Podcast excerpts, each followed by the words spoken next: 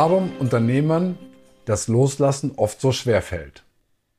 Hallo und herzlich willkommen zu Das Beste aus zwei Generationen. Der Podcast für Unternehmer und Nachfolger. Erfahre, wie du als Nachfolger im Familienbetrieb tatsächlich die Führung übernimmst und mehr Zeit und Gelassenheit kreierst. Und du mit Leichtigkeit und Freude dein Unternehmen an die nächste Generation übergeben kannst. Ja, ich bin Emanuela Ederer und ich bin auf diesem genialen Planeten, um Nachfolger und Nachfolgerinnen wach zu machen, sie in ihre Stärke zu bringen, damit sie aufstehen für ihre Träume, für ihr Familienunternehmen und die Welt bewegen. Und ich bin Alex Daltermann, Unternehmer mit Herzblut. Ich begleite Unternehmer vor, während und nach der Übergabe bei der Herausforderung des Loslassens, um wieder neu zufassen zu können. Ja, und heute dreht sich alles um das Thema, warum Unternehmen das Loslassen so oft schwerfällt. Und das ist für mich natürlich als Nachfolgeexpertin total spannend, dass ich jetzt da von dir heute lernen darf, Alex. Und mhm. ähm, ich denke, wir legen gleich los und starten los. Ja, warum fällt Unternehmen äh, das Loslassen so schwer? Ähm, es gibt eine ganze Reihe von individuellen Gründen und die sind bei jedem Unternehmer sicherlich auch höchstpersönlich und unterschiedlich. Aber man kann verschiedene Muster erkennen, die immer wieder vorkommen. Und ähm, äh, du sagst, es ist unterschiedlich. Also wenn ich das jetzt richtig verstehe, es ist unterschiedlich bei jedem Inhaber. Und doch gibt es die, immer wieder die gleichen Muster. Und, genau. wa, und was sind denn da die häufigsten Muster? Also was für Muster gibt es, wo du jetzt aus deiner Erfahrung siehst, aus den Nachfolgern, also aus den Nachfolgern, aus den Inhabern, die du schon bereits begleitet hast, was sind da die häufigsten Muster, die sich immer wieder und immer wieder zeigen? Genau, also nach meinem ähm, Eindruck oder nach den äh, ähm, Erfahrungen, die nicht nur von mir kommen, sondern von vielen anderen, oder gibt es wenig statistische Erhebungen, ist ähm, das größte Problem, dass die Unternehmer Angst oder Sorge haben, dass das Unternehmen nicht so weitergeführt wird, wie sie das selber gerne würden.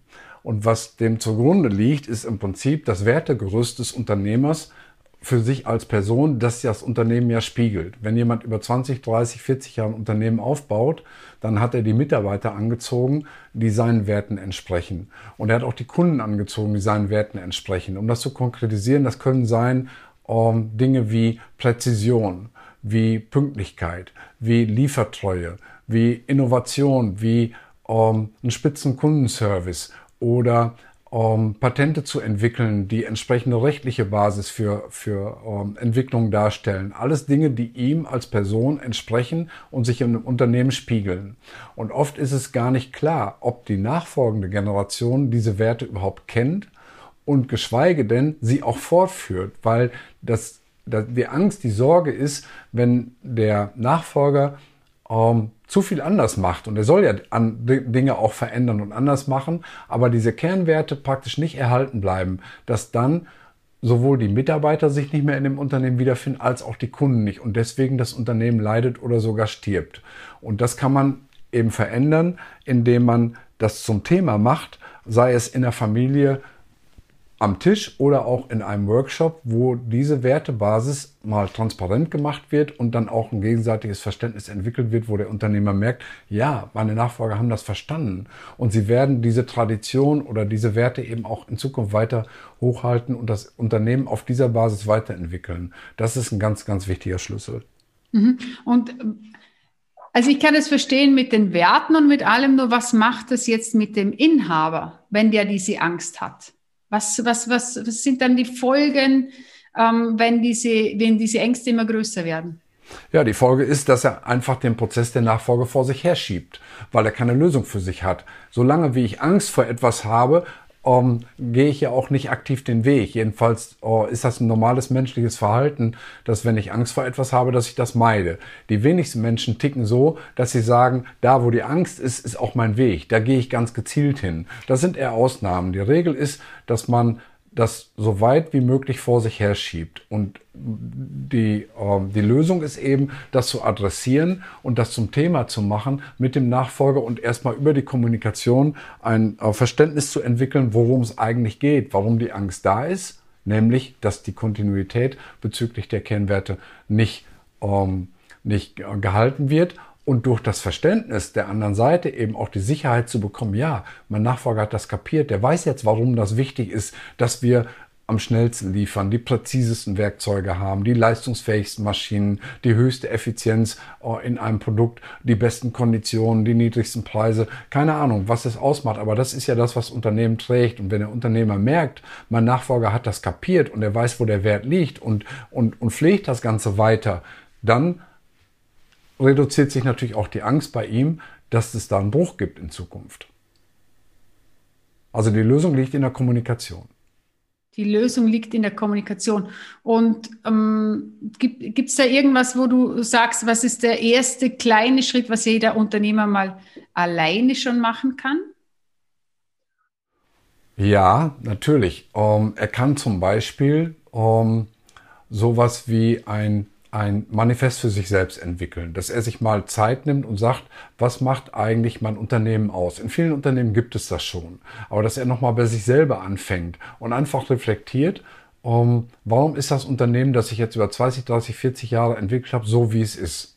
Was hat das mit mir als Person zu tun? Denn das ist häufig gar nicht bewusst. Das ist ja oft gefühlt eine Einheit.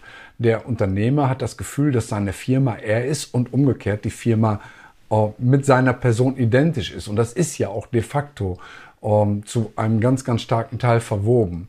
Und in dem Moment, wo er diese Zusammenhänge mal verschriftlicht und visualisiert für sich selber auch, kann er das auch dann mit seinem Nachfolger besprechen. Und da liegt aus meiner Sicht der entscheidende Hebel, dass das auf die Bewusstseinsebene muss also aus dem Bauch raus in den Kopf und auch entsprechend kommuniziert. Und wenn ein Nachfolger in einem Workshop genau erklärt bekommt, aus welchem Grund das Unternehmen gegründet worden ist, wie es entwickelt worden ist, wie die ersten Kunden gekommen sind, aus welchen Gründen die gekauft haben, welche Mitarbeiter zum Unternehmen gekommen sind, warum die dafür brennen. Das sind alles Wertethemen. Dann versteht er auch, was da für eine Fundamentplatte drunter liegt. Denn das ist, wir reden immer über Zahlen, Daten, Fakten, aber hier geht es ganz, ganz stark um Emotionen, die eben durch Werte zum Ausdruck gebracht werden. Und dieses Wertegerüst ist total wichtig zu verstehen, weil das macht ein Unternehmen aus. Wir kennen alle die großen Beispiele wie, wie Apple. Um, we think different.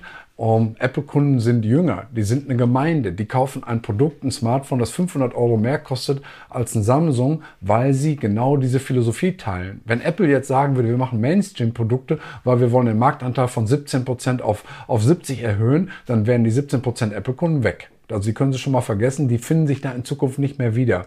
Und das ist reine Emotion. Und das ist bei jedem Unternehmen so, dass diese, dass diese emotionale Basis immer von Werten getragen wird, die oft gar nicht kommuniziert sind. Und das ist eben wichtig, das meine ich mit Kommunikation, dass die wirklich mal ausgetauscht werden müssen und klar ist, wo ist eigentlich das Fundament für dieses Unternehmen. Mhm. Klingt extrem spannend, macht für mich natürlich auch sehr viel Sinn was ich, ähm, was, was ist, was ist, gibt es noch irgendein Muster, wo du sagst, das ist auch noch ein Muster? Also abgesehen von den Kehr, also von den Werten, was natürlich ein Fundament, ein großes Fundament für ein Unternehmen und auch für jeden Menschen im Leben darstellt. Was gibt es sonst noch? Ja, ich würde noch, noch drei, vier weitere wichtige äh, Punkte anführen wollen. Der nächste Punkt ist ganz menschlich, nämlich die Angst vor Bedeutungslosigkeit. So, ich bin jetzt ähm, sag mal vorsichtig Mitte 60. Das ist ja die berühmte 65, eine künstliche Zahl, die irgendwie mit dem Rentenalter äh, verknüpft wird. Um, es kann auch 58 oder 73 sein, spielt keine Rolle. Aber die Sorge ist häufig, dass wenn ich um, das Unternehmen übergeben habe, dass ich dann in der Bedeutungslosigkeit verschwinde, dass ich weder gefragt werde, meine Meinung noch interessant ist, noch irgendwas Produktives beitragen kann. Und wenn ich zum jetzigen Zeitpunkt der Dreh- und Angelpunkt im, bin im Unternehmen, das Unternehmen ist meine Person und umgekehrt auch, dann ist natürlich die Sorge sehr groß, dass nach der Übergabe da ein schwarzes Loch kommt. Und dieses Thema Bedeutungslosigkeit ähm, ist eins, das auch wieder zu 100% emotional ist. Und auch da ist der Lösungsansatz im Zuge der Nachfolge eben Möglichkeiten zu suchen und auch zu finden, welche Perspektiven es im Unternehmen oder auch außerhalb des Unternehmens in Zukunft geben kann.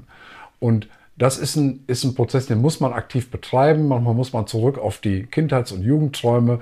Wollte ich schon immer mal Pilot werden oder wollte ich schon immer mal ein Buch schreiben, wollte ich schon immer mal eine Weltreise machen, weiß, weiß ich. Und da kommen dann oft Möglichkeiten zutage, die man vorher äh, gar nicht gesehen hat. Ich habe einen ähm, Unternehmerkollegen begleitet im letzten Jahr, der hat sich eine Zukunftswerkstatt eingerichtet, so wie Daniel Düsentrieb, und der macht jetzt die Zukunftentwicklung mit Projekten, die er schon 20 Jahre machen wollte und blüht auf und, und ist jetzt wirklich noch praktisch indirekt für sein ehemaliges Unternehmen, das dann seiner Tochter übergeben hat, ähm, ja, die, die technische Zukunft.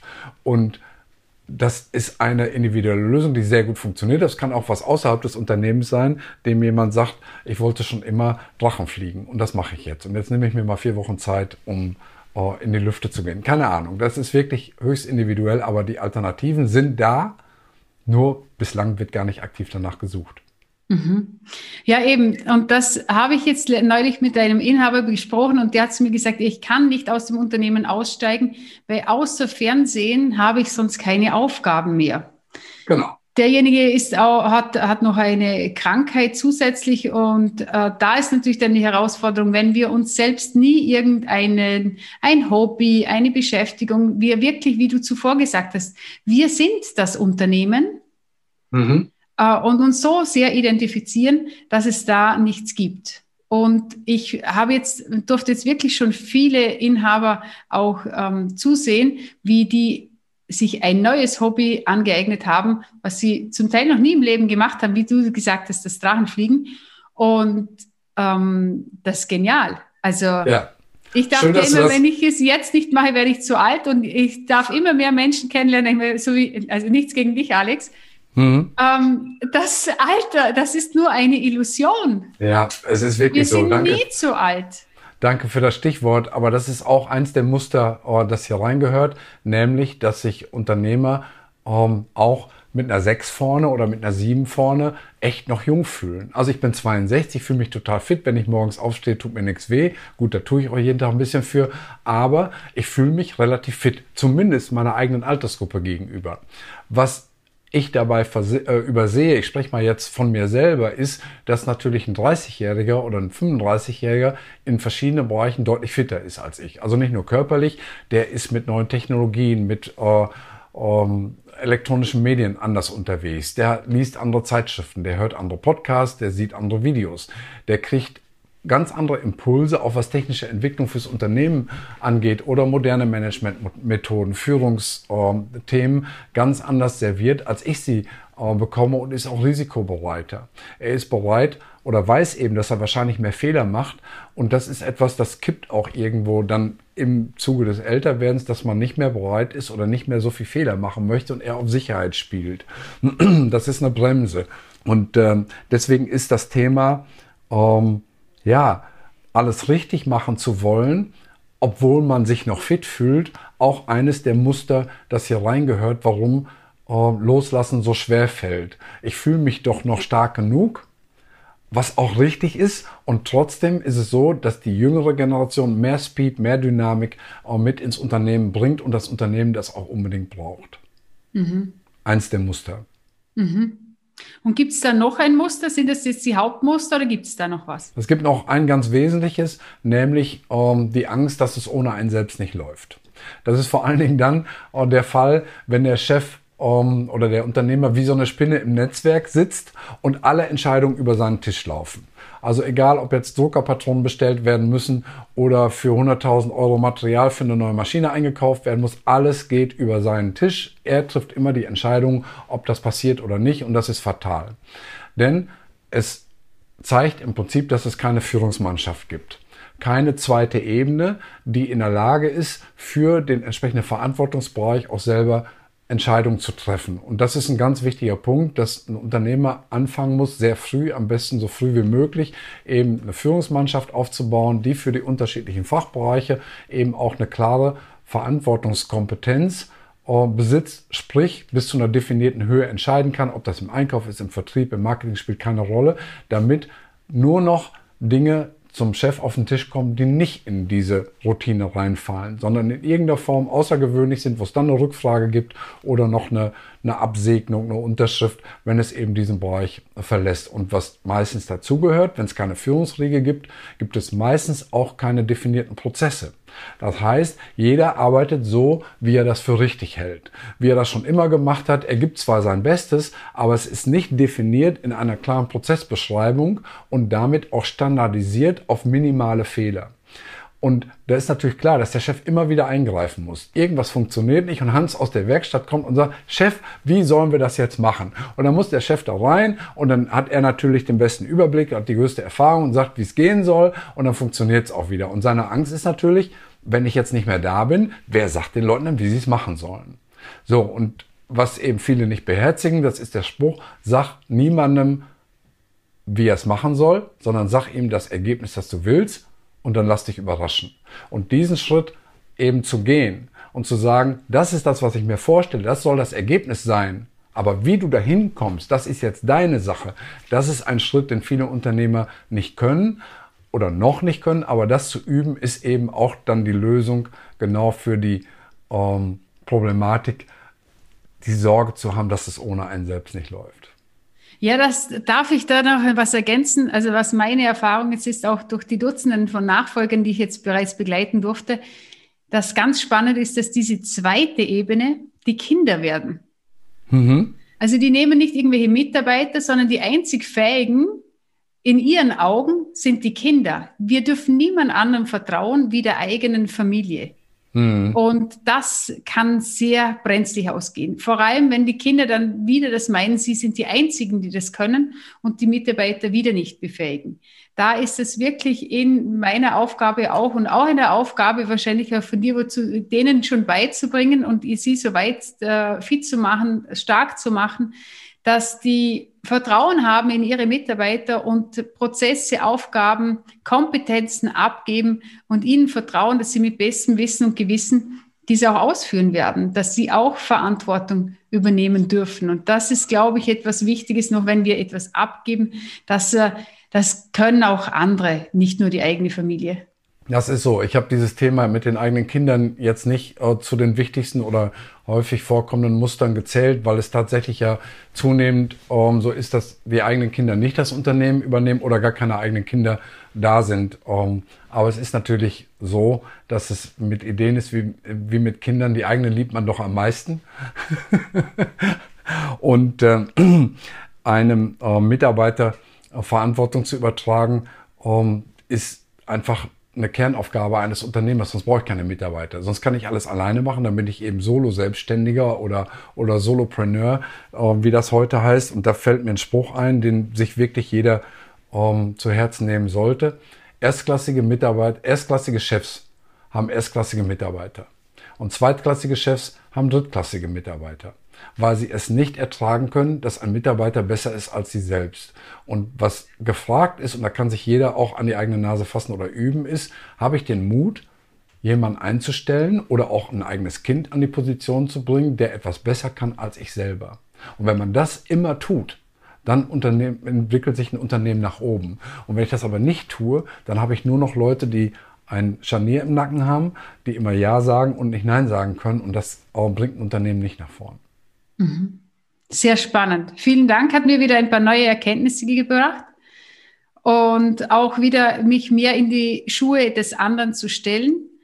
Und äh, mich freut es natürlich, wenn ihr Nachfolger und ihr Inhaber da draußen beide was mitnehmen konntet. Und ich bedanke mich bei dir und freue mich schon auf die nächste Folge. Worum geht's da? Nächste Woche dreht sich alle um, alles um das Thema Hilfe, ich habe die falsche Entscheidung getroffen. Nachfolger, die sich nicht sicher sind und das Unternehmen wieder verlassen möchten. Ja, herzlichen Dank, dass du die Sendung heute bis zum Ende gehört hast.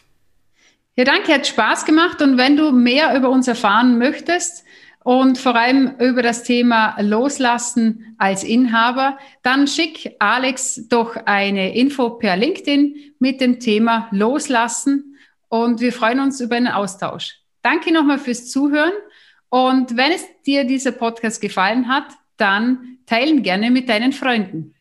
Genau, wenn du den Link weiterschickst, geht das häufig einfacher, als eine Bewertung auf dem Podcast-Kanal zu hinterlassen. Jedenfalls geht mir das so. Und äh, abonniere doch einfach den Kanal, dann hast du uns automatisch wieder auf deinem Ohr. Herzlichen Dank und bis nächste Woche. Tschüss!